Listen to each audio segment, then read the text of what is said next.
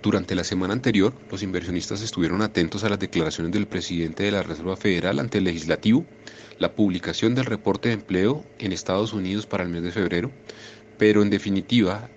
las dificultades de liquidez de algunas instituciones bancarias en Estados Unidos se han convertido en el foco de atención del mercado en general.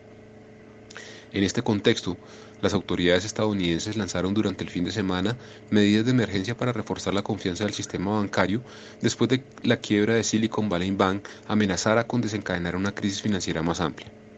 En concreto, los reguladores afirmaron que los clientes de este banco tendrán acceso a todos sus depósitos y que se establecerán nuevas medidas para que los bancos tengan accesos a fondos de emergencia. En general, si bien las medidas apuntan a contener el contagio del miedo financiero y proporcionan cierto alivio para los mercados globales y para las empresas de alta tecnología, tan dependientes de un flujo continuo de capital de trabajo, aún persisten las preocupaciones en torno a la oportunidad de mejora que existe en el sistema de supervisión bancaria, así como la implementación misma de la política monetaria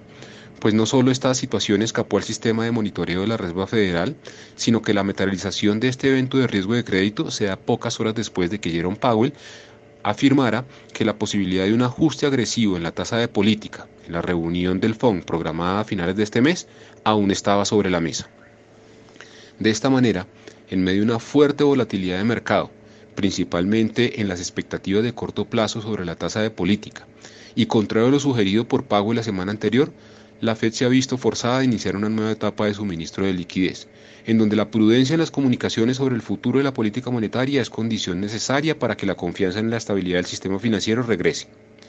En medio de este contexto, que promete seguir siendo el foco de atención durante esta semana, los inversionistas están atentos a la publicación del reporte de inflación para el mes de febrero, cifras de ventas minoristas y en general información de alta frecuencia sobre la evolución del sistema inmobiliario.